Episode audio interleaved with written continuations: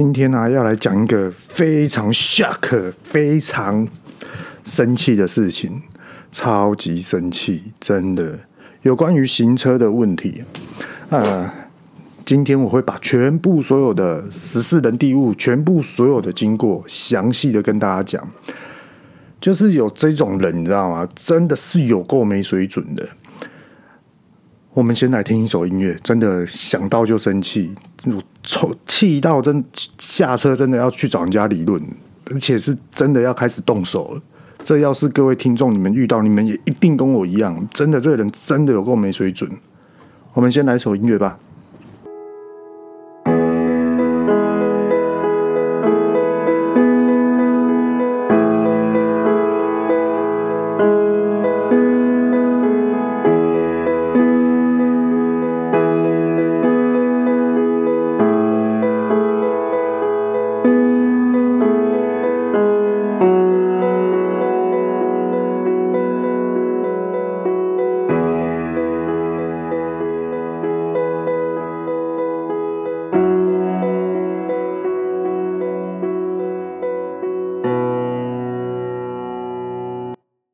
Hello，各位大家好，欢迎来到二零二零后这一家。我是遇到贤。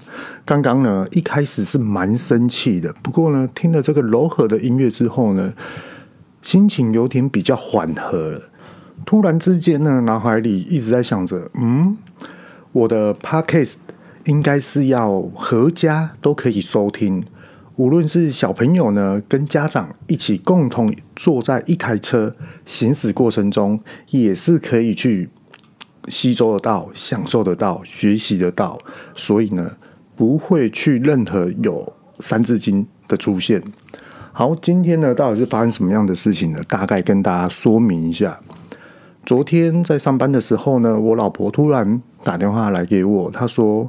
哎、老公，你明天啊，可不可以安排休假？因为岳母啊，她刚好买一台新的修旅车，然后想要呃带她去走一走，然后也想说，哎、你试看看这台车是不是哎、真的不错这样子。后来到了下午的时候，我老婆又打了一通电话给我，就说，哎、你明天可不可以放假？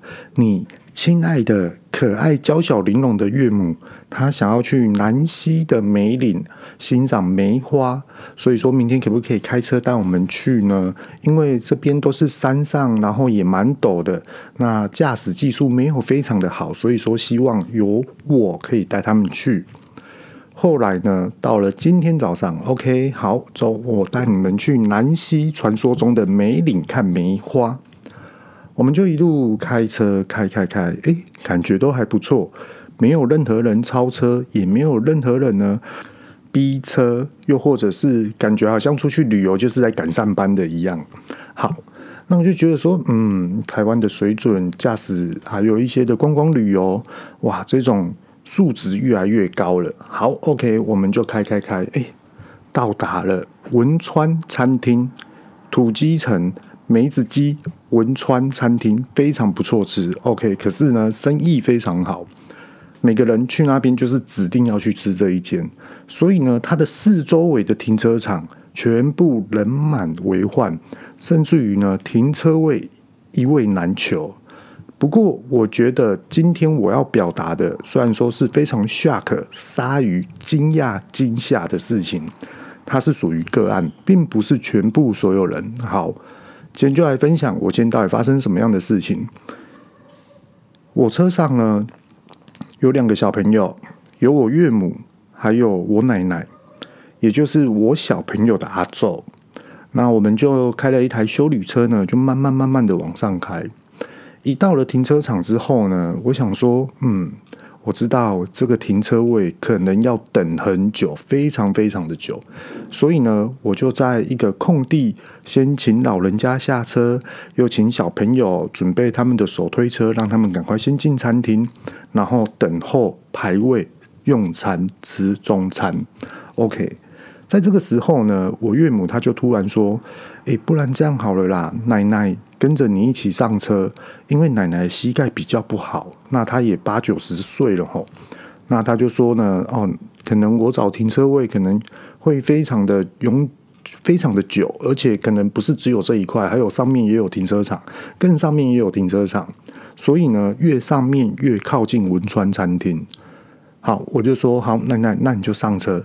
小朋友跟我岳母呢，就慢慢慢慢的往上推，因为是手推车，小朋友的婴儿车，这样慢慢的。好，那我就开始哎，驾驶进去，行驶到停车场这部分。结果我到里面了之后呢，我后面有一台车，然后我前面有一台车的状况是这样，他想要停这个车位，结果哎，这个车位是可以停的。那他就一直打倒档啊，我也搞不懂他到底要怎样。OK，那你要倒档，因为我认为他已经停好车了。不过有一件事情，我离他的车屁股最起码有一个车身半的距离，所以说他要把苦出来也是都 OK 的。好死不死呢，那时候遇到了什么样的状况？他停好的车位之后，他旁边突然有一个更好的车位，车子即将要离开了。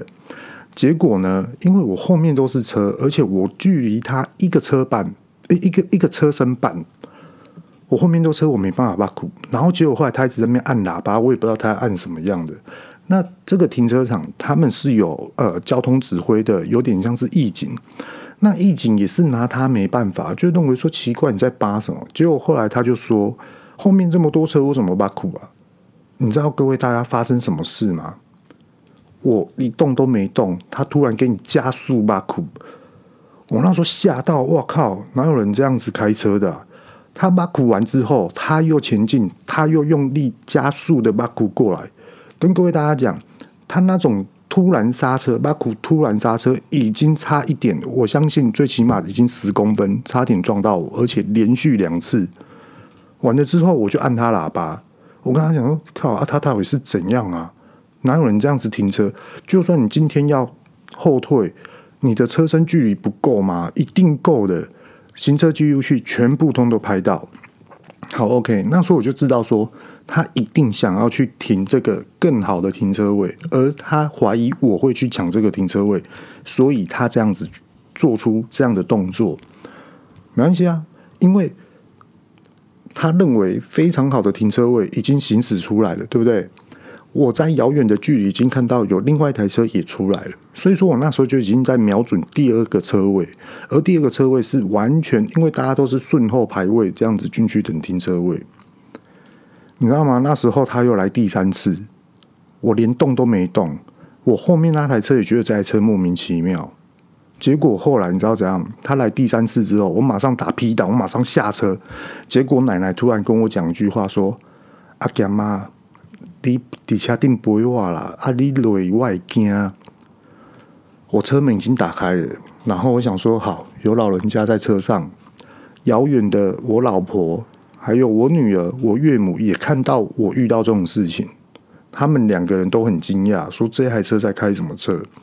结果呢，他停好车了，我也停好车了，我岳母就走过来，然后就一直看那台车，我那时候停好车，我。马上冲下去！我在找这个车主到底是谁。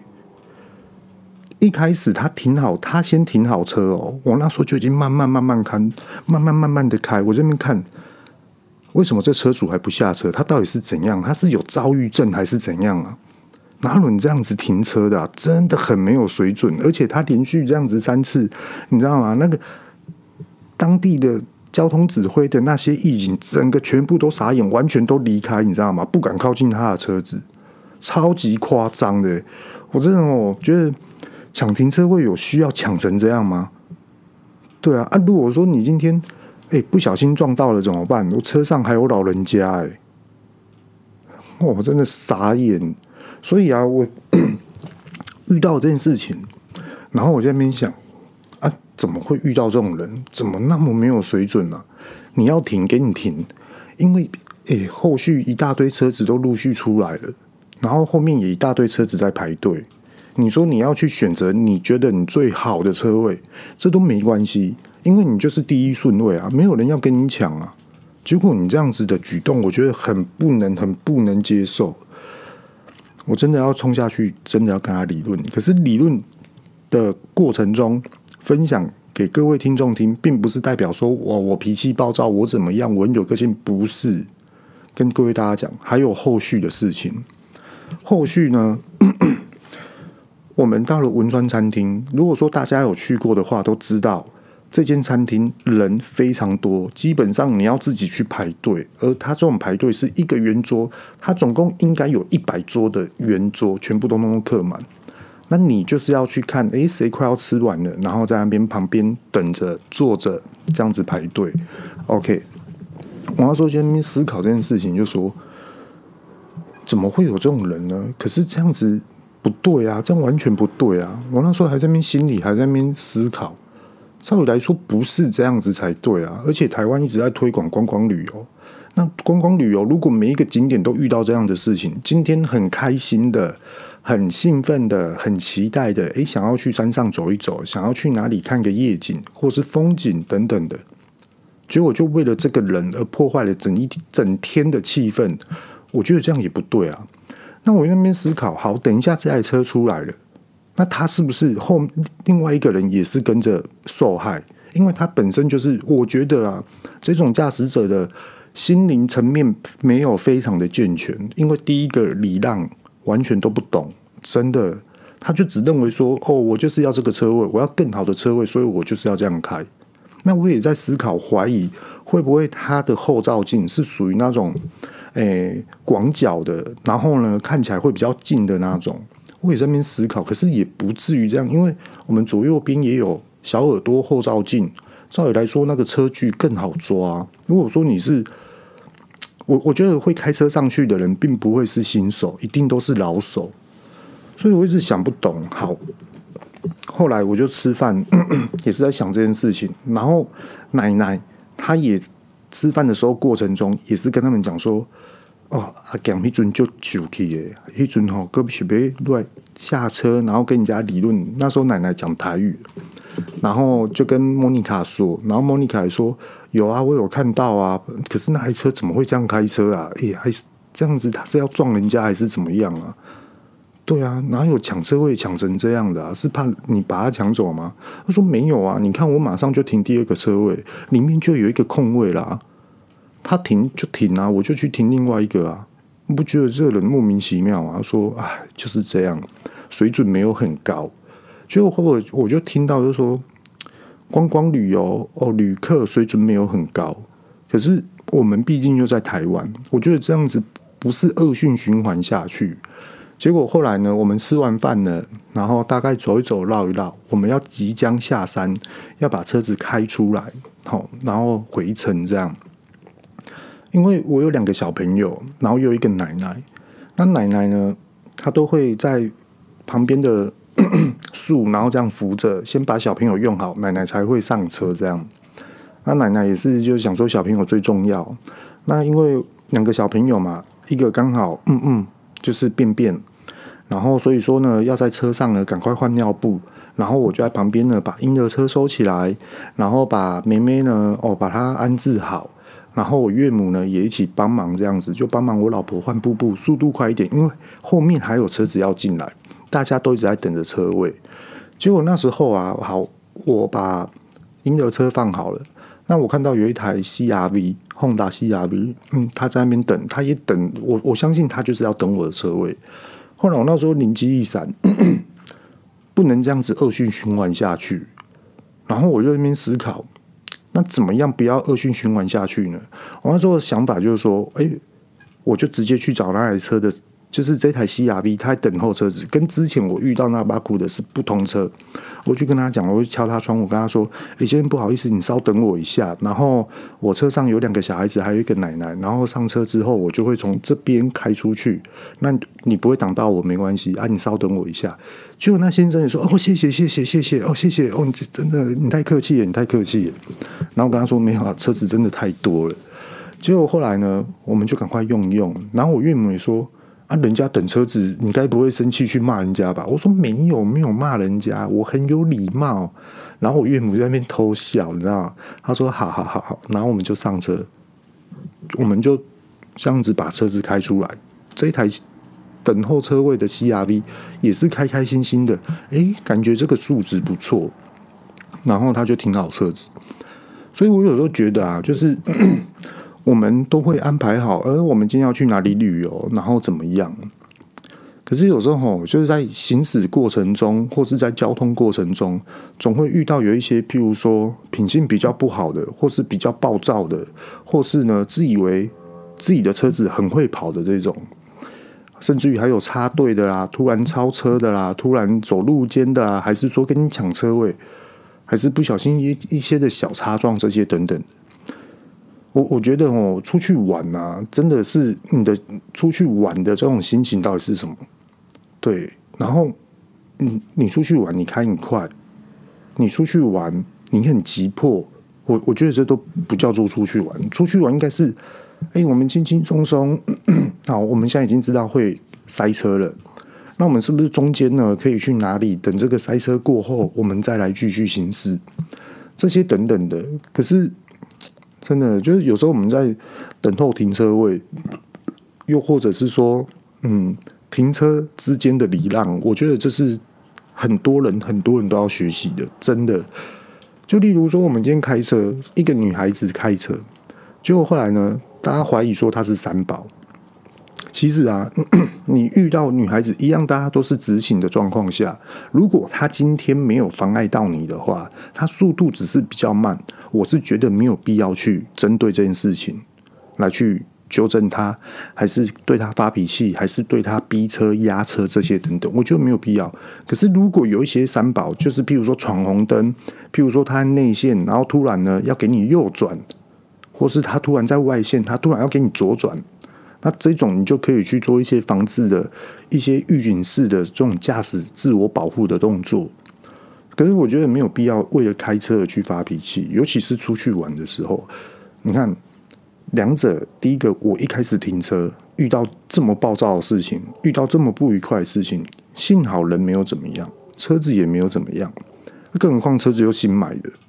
那第二个呢？OK，我已经知道我是有这样子受害，可是我不能去想着就说，哦，我自己最伟大，我自己最自私，我自己怎么样的自我观念来去看待停车或是驾驶这个概念。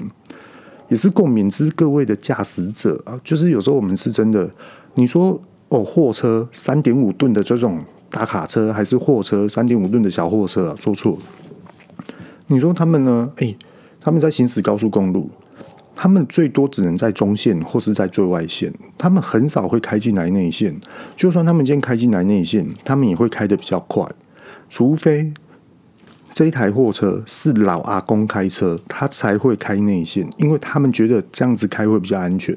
可是导致于后面的人可能就说：“嚯，你在内线给我开一百，是对不对啊？”当然啦，内线你最起码你要一百一、一百二，你不要超过一百二这样就好了。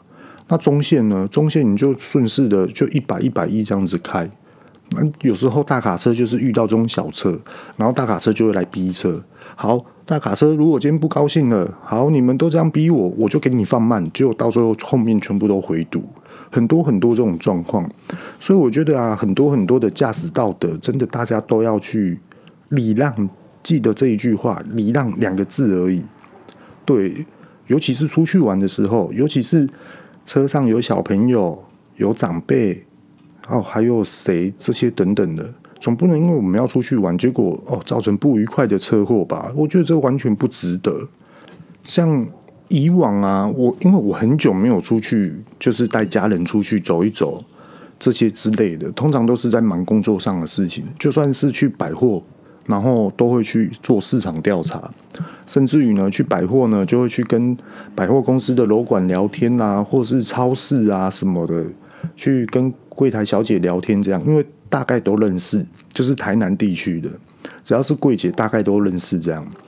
那我我这边思考，就说以前我们在出去玩的时候，那时候还在当海军署的时候，我就觉得说出去玩一定会遇到一些很奇怪的车子，甚至于很慢的车子，所以说我都很喜欢半夜的时候最早出发，可能五点就出发，可能就去哪里，而且我喜欢，比如说，哎，我们今天去台东玩，我们今天去绿岛玩，我们今天去花莲，回花莲这样。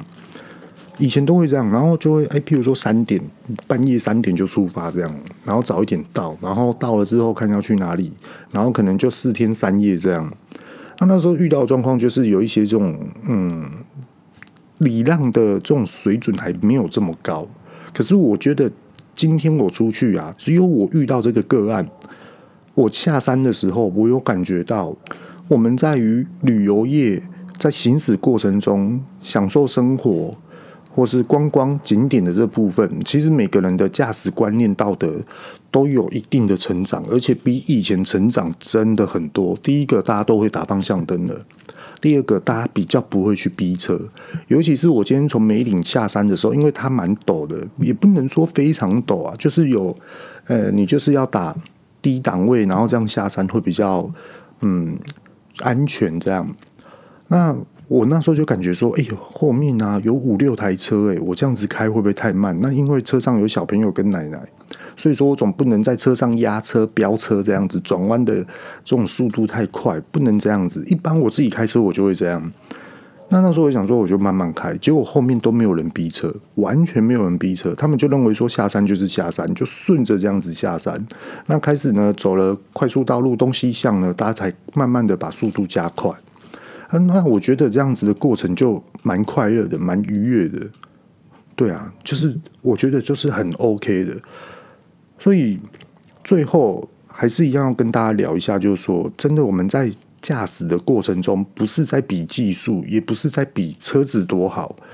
你说你今天开法拉利，你今天开宾士，你今天开 B N W，你今天开 Jaguar，还是什么等等之类的稀有车种，还是高档车种，我觉得都好。当你真的驾驶到这台车的时候，我觉得个人的素养越要去提升，不然人家就只会认为说啊，公坦北啊，你这这得嗨呀，你这小屁孩啊，你这这特特小呀。啊，不，你在这交警的呀，对不对？所以说你那么年轻才会开这种车啊，然后你开这种车，然后你又开那么快，然后就感觉好像自己很没耐心。可是我觉得这样子完全不对的，甚至于。嗯，我们来去思考一件事情哦，一个二十一岁的年轻人，或是二十六岁的年轻人开一台宾士，跟一台跟一个四十岁到五十岁的中年人来开一台宾士，你觉得哪一个人会给你感觉到一个职场的定位，跟一个职场的价值，还有你会想要去跟他聊天聊职场？其实大家都可以略知一二，所以我觉得用这种的概念来去看很多很多的，嗯。这种观念道德，我觉得有所落差，大家可以去思考一下。就譬如说，哦，我新的事业，OK，我我的老板他超级厉害，他教我超多东西，他真的是一个不是一般的简单人物。那他自己开什么车？他自己开 Toyota，对啊。那我跟他说啊，你可以开啊，对啊，我爸买这种买这种车啊，对啊，啊，我爸就慢慢开啊。啊，我觉得我没有必要开那种车。有钱不是高调，有钱更要低调。我们稳稳的过。我今天开一台宾士去跟人家谈生意，跟我开一台 Toyota 去谈生意。我跟你讲，开 Toyota 通常会比较给人家亲民的感觉。对啊，诶、人家去星光三月、去梦时代都是 VIP 出来的，完全不用给人家排车位的。对啊，那人 那你看开一台 Toyota，诶、你好，我是 VIP。一开始人家还以为说你这台车开过来干嘛？然后哦，你拿 VIP 卡哦，请进，请进，马上停车。对啊，就就是这种感觉，知道吗？就是很多内涵是属于在自己心里面的，而不是外表。我开什么样的厉害的，或是怎样拿出来嚣张什么的，我我觉得真的不是，这完全不是做实在的事情，包含开车也一样。我我们到底要怎样去提升我们自己的素养跟耐心？当然啦，有时候呃，比如说哦，我现在在赶时间，OK，你赶时间，你可以开快，可是你不要去影响别人，就这么简单。我们都很急，我们都很急迫，我们都很可能对于某一些事情非常没有耐心，可是我们不要去影响别人。我们的进度是属于我们自己个人的，而不是哦，大家全部所有人都要配合我们，完全不是。所以有时候就是，哎，我们来去做一些礼让这两个事情，真的，我觉得会让这个世界更美好，而且更有一些温暖跟人情的这种的交际的这种过程。今，嗯，下山好，你说那台 CRV，他可能看我头发卷卷的，然后戴一个眼镜，然后可能瘦瘦的，然后感觉我凶神恶煞，过去轻轻敲他的窗门，他可能以为我要对他怎么样，可是我真的没有，我是。哎，先生，不好意思哦，因为我车上有老人跟两个小孩子，所以说你稍等我一下，等一下我会往这边地方开出去，所以说你不用把苦，你就直接进来就好了。对，对方听了就感觉说，哦，谢谢，谢谢，谢谢，不好意思，不好意思，没关系，你慢慢来。对啊，就是这样，你不觉得很和谐吗？人家刚到，哎，找停车位可能也急，搞不好连中餐都还没吃。我们是吃完中餐的人，我们是玩玩的人了，就是逛完了。OK，我们要慢慢的离开。那刚进来的人，他们的想法又是什么？如果他们又遇到不快乐的事情，我跟你讲，他今天到了梅岭，整天都不快乐。所以有时候要去思考一下，就是说对方的感受还有很多很多。其实讲到礼让哦，跟对方的感受，在这边呢、也可以套入一个职场上的一个观念。呃，突然想要表达的、啊，突然想要跟大家讲的，也就是说。如果我们今天公司里面有一个猪队友，比如说呢，他长期一直犯错，一直犯错，跟他一起进去公司的人，跟他最支持的朋友，跟他一起在同公司哦，他朋友都已经升官了，他还是一样在这个地方，为什么呢？因为他就是一直不断的犯错，然后变成，诶，大家要给予信任吗？又或者是大家给予机会吗？可是今天就算他这样子。难道我们就要苛责他？我们就是要排挤他？然后我们就是要对他不好吗？其实不是，真的不是，是要跟他讲，要跟他讲说你哪里不对，也许你该怎么做。如果你现在没有这么做的话，你没有改的话，你下一次还是这样，那表示你做事情太过度自信了。而且很多很多的职场的社会学，还有一些伦理道德，你真的要去思考一下。为什么会有一些社会学、伦理道德呢？是这样的，各位大家都是职场人哦，我们来去思考一件事情：如果今天你做错了这件事情，你连一般程序作业的登记哦、手写资料或是电脑打的资料，你都做错了，请问一下，下一次发现的时候，人家是不是就开始来追溯？那追溯的过程，并不是要去督导你、苛责你，还是责骂你，不是。发现错误就是要马上把它改回来。那已经过了一段时间了，我们要改回来。请问当下要改回来，浪费了多少时间？这才是最大的问题。例如说，花了两个小时，因为我们不是当事者，所以说我们一直在追溯。那你是当事者，你马上做错了，诶，你是不是可以马上改？那你有其他的时间，为什么你不要再去回溯回来，再去检查一下你全部所有的作业流程？往往都会遇到这种的事情，可是并不能因为这样子，然后啊，你不好啦，你怎么样啊？反正我就是欺负你啊！我我觉得这完全不是在处理事情。你说以前的职场有，可是现在的新创的一些的职场上面，我我觉得不应该出现这种事情，除非你不做。如果你今天要继续做，那你就面对下来，到底要怎么样去让这间公司的程序更优化。不要在那边啊、呃，比如说我不适合做这个，我不适合怎么样？跟各位大家讲一下好了，就是 我最近发生什么样的事情，讲详细一点，也许大家才会了解。嗯，前阵子呢，我们发现有一个员工啊，诶，他做错了事情。OK，我们一开始只知道说这件事情错了，当下到底要该怎么解决？第一个，我的想法，后续的订单。有没有同样的错误？马上去检查。第二个，马上一定要回报给老板。由老板呢，麻烦老板赶快去处理这件事情，去跟客户来去做沟通。那如果老板在忙的话，那也就是我要出去打个电话，然后跟对方顾客说：“哦，抱歉，我们这边呃很有诚意的来去表达，我们到底犯了什么样，照实讲。”对，然后少了多少的商品？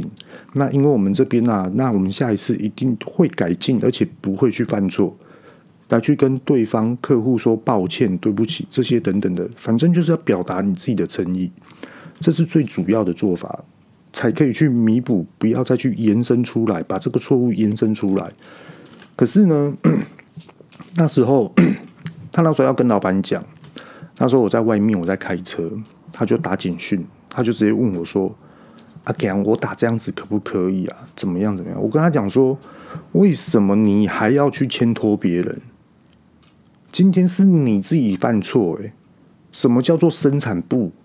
你自己犯错，关生产部的全体同仁什么关系呀？是你自己的，你自己要出来承担。对啊，没有错吧？好，OK。我后来我又跟他说，我建议你怎么打，你要拿出你自己最诚恳的心来去打这些的文章，而不是怎么样。你甚至于可以打电话给老板。对啊，有什么事情是不能解决的？对啊，最主要就是你下一次不要再犯这个错，而且你已经连续犯了好几次同样类型的错误，为什么呢？那我也跟他说，你对于 Excel 这么懂，那你为什么不要把它变成一个系统化，把它一个公式化，加减乘除而已啊？那为什么不要这样做呢？然后他又说，呃，我知道，我知道，好，OK。结果呢，我那时候在开车，我后来想想也不对，然后我就挂着耳机这样子讲电话，我就跟他讲说，吼。哎、欸、，Hello，我就跟这员工讲，我跟他说蛮严重的、可是我觉得一定要这样子很诚，非常直接的跟他说，我跟他说哦，Hello，我觉得你一直犯错，你到你知道到底知不知道为什么你会犯错？后来他说，我可能就是不适合做这一个的程序，然后怎么样？我就跟他讲说，你可能认为你不适合做个这个程序，可是这个程序是最简单的，而且这是每一间公司都会遇到的事情。你连这个东西都做不好，你说你没有办法胜任，没关系，你给我做，我来做。我做完之后，我给你看，然后你来看看到底哪里不对，我们再来一起去修正这些之类的。结果后来他又说：“嗯，我知道了。”我跟他说：“你知道？”你知不知道你这样子害了很多很多人，你知道吗？我跟他说，为什么你当初你第一封简讯传给我的时候，你还要再去讲别人？难道你认为这些人就是他讲的这些人就是他的朋友？难道你认为你朋友会再还会再去帮你？你也认为说我也还会再去帮你，是不是？说对。我跟他说，我们一定会帮你，可是要帮对的事情。我们是要让公司成长才对，而不是说，呃，今天呢、哇，你做错了就是应该的，不是这样子。嗯，你，嗯，我就跟他说，你懂我这意思吗？嗯，好啦，你朋友现在当主管，你一直出错，你到底是在害帮你朋友，还是在害你朋友啊？要去好好去思考这件事情。后来，这个这个同事他就讲说，我知道，他就哭出来。他整个就在电话上面哭，我我也没有办法去讲话。可是我觉得我已经开始就是针对这件事情，已经有给他一个轻微的震撼。可是我觉得该有震撼的时候还是要震撼。好，我到了公司之后跟他说：“好，后面呢？后面你到底该怎么做？我跟你讲，你现在赶快去检查后续的订单。你检查了没？什么东西检查了没？好，OK。”那其实举这个例子啊，是想要跟大家聊，就是说，其实我们在共事的时候，我我相信每个人都有每个人的优点啊，我们到底要怎么去提发出每一个人的优点来放在对的位置上面？可是如果我们发现到这个人的工作倦怠开始去隐藏住、涵盖住他的优点的时候，我一直在思考说，这时候到底要怎么去处理解决？有有时候在工作上面就是会遇到这件事情，当然啦。过程中可能有点不愉快，可是到底要怎么样去把不愉快呢减低，甚至于直接哎跟你讲这样子做不对就是不对，也也跟大家分享。我前几集我有说到说，哎，我今天去接洽新的厂商，哇，我觉得这个厂商真的难怪人家会这么成功哦。也就是说，他们的每一个的核心主管就是非常非常的厉害。跟各位大家讲，下一次我有打算带这个同仁一起过去，我跟他说来。虽然说我在外面跑业务，我跟他说走，我带你去交货，我带你去跟对方谈。他是重听哈，所以说他都要带那种助听器。我跟他说，你能听多少你就尽量听，然后你来去观察，就算你听不到，你也可以去感觉到每一个核心主管的这种的氛围出来。对，每个人出来就说：“哎，你来交货哦，好好好。”然后就是他们就是很有很有霸气。很有尊严、很有专业的这种领域，人家为什么可以表达出来这种的氛围。那你在我们公司里面，你只是一个小小的员工，没有错，我也是小小的员工啊。只是我们做的事情不一样，可是未来到底要怎么样？你去看到一个榜样而去学习，我我觉得这是非常非常重要的，而且学习的方向是要对的。就例如说，我今天早上遇到这种事情，对，我遇到这种事情，非常说很很危险、很惊讶、很惊恐，可是总不能把这个惊讶、惊恐呢，哇，发泄在别人身上，又或者是说，啊，反正。嗯，当做没事这样子，我我觉得很多很多的事情不是这样，到底是要怎样把它导正回来，把一个很快乐的事情，一个很成功的事情，一个可以去分享的事情，交给另外一个人，来去一起共同创造更好、更好的一个职场，或是生活，或是一个 happy 的感觉。我觉得这是，嗯，很多很多，无论是诶你面临失败，或是你正在挑战。又或者是，诶，你已经成功的人士，我觉得很多很多的过程，必须要去有这种的思维想法。我们可以不要去让每一个人都很 happy，可是你至少可以要让，诶，你真的在意的人感觉到你给予他的温暖跟快乐。像今天，嗯，我们回到家里，然后我就回去甜点店帮忙，然后去看里面的状况，然后顺便去外送这样子。然后莫妮卡跟我一起去，那后来呢，我就。回来那时候也七晚上七点多了，我那我那时候一边思考，不对，我很久没有打电话回去给我的爸爸妈妈了。我想说打个电话回去，然后看一下这一次的寒流，我都没有跟他们联络。后来打电话给我妈，然后她的赖也不接，我就想说那就直接打电话回家，打家里的手机。那其实很多人都遇到说哦，可能没有接就是在忙。然后我就觉得说，我现在就是想要打电话，哎，看你们过得怎么样啊？这次冬天还是家里有没有怎么样这些状况？那后来我妈也说哦，大儿子你会想我怎么样？我们家就是这样子，很三八，真的。我妈是花莲人，然后就是蛮 open 的这种。哦，大儿子，你会哦，你会想我们哦。哦，妈妈也很想你耶。然后就说啊，爸爸嘞，哦，他在看电视，他眼睛瞄过来了，他知道你在打电话给我们了。哦，好好好。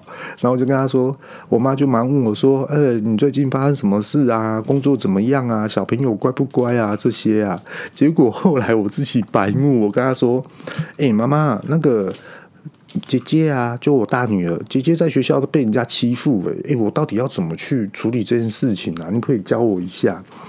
然后他说，为什么会被人家欺负啊？就说学校都有人会打他啊。然后我我妈就说啊，那你要去问一下，到底是在玩还是不小心的这样子，还是恶意的？那如果恶意的话，就去跟老师讲啊。说有啊，第一次莫妮卡去跟老师讲，第二次我去跟老师讲，第三次我又去跟老师讲，然后现在。姐姐她就是不想要去上课，然后我就在那边思考，好，OK，我女儿，我讲个题外话，我自己心里面的想法，我那时候在那边思考，就是说，诶，如果我女儿她今天跟我说她在学校被人家打，被人家欺负，那我去学校，我去跟老师讲，又或者是说哪一个同学打她，请老师帮忙。我做这个举动，对，没有错，这是一一定的这种的程序，一定都是这样，关关这样子，慢慢慢慢的去解决。可是有时候我在那边思考，OK，我今天去跟老师讲，是不是这个的同学也知道说，家长已经知道你在欺负人？那我女儿的感受会是什么？哦，我爸爸出来帮我讲话了。对，重点就在这边，我是在守护我女儿的人身安全。还是说我在守护我女儿的自尊心？如果说今天是自自尊心的话，我觉得这样子感觉好像不太对，因为我觉得这样会不会造就于他未来非常顾面子？你打我，我就跟爸爸讲，然后到最后就会变成什么克谁？就是有人在听，然后我就可以大大摇大摆的怎么样？我不喜欢这样子。然后那时候我也跟老师聊我的观念，私底下这样子聊，就是在教室外面，然后说到底要怎么样子来去防范。那老师也说这个交给我们来处理就好。然后我跟他讲说，不要去针对会打人的这个学生来去惩罚他，不要就是看你怎么样的来去跟他做沟通。那我觉得我女儿被打这没关系，因为她没有流血，她也没有 OK，她只是觉得说怎么在学校他遇到这种事情，那再麻烦老师去安抚他一下。而、啊、当然回到家我也会安抚他，因为我觉得很多的方法，我觉得很多小细节真的都要去为对方去思考，因为毕竟人家也只是小班的同学啊，那也许他就是个性是这样，可是他的个性是这样，并不代表他的本性就是不善良啊。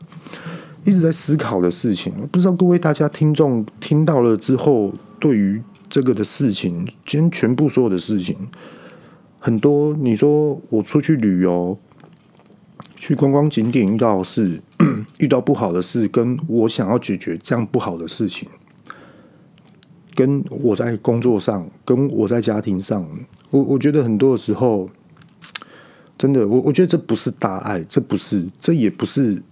嗯，有一点点是礼让，可是有时候是，呃，我们把一些的事情啊，诶，放在对方的立场来去思考，那对方会怎么去思考这件事情？我一直在想这件事。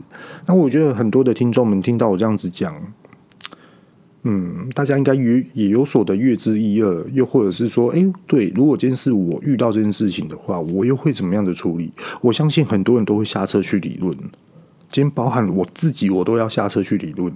而且我今天，我只要奶奶不在车上，我说真的，我那个后车厢我就用力拍。真的，因为你已经妨害到人家的安全问题，他真的很要不得。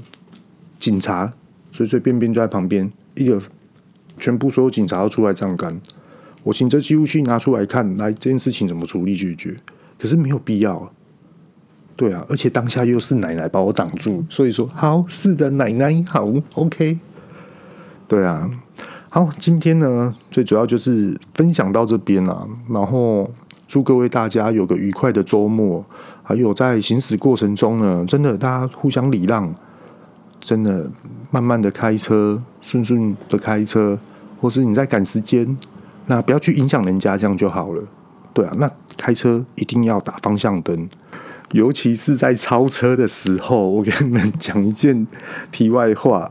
我岳父被人家检举逆向行驶，跟各位大家讲，所谓的逆向行驶被检举的状况到底是怎样呢？它就是单线道，然后它是双向，然后它中间就是黄呃白线哦，还只是白线而已，所以说它是可以超车的。结果后来呢，我岳父就是。他觉得前面的车子就是开太慢了，他就是要超车，结果他超车也不打方向灯，好死不死，他超车的时候就是逆向嘛，人家就直接检举他那时候逆向的时候，所以啊，真的不要去，就是有时候你不要看人家开烂车还是怎么样，就是有时候人家真的会检举你，所以说我们还是奉公守法，就算你今天要超车，你也打个方向灯，对啊。OK，今天呢就分享到这边。这边是二零二零后这一家，我是遇到贤，祝各位大家有个愉快的周末，各位拜拜。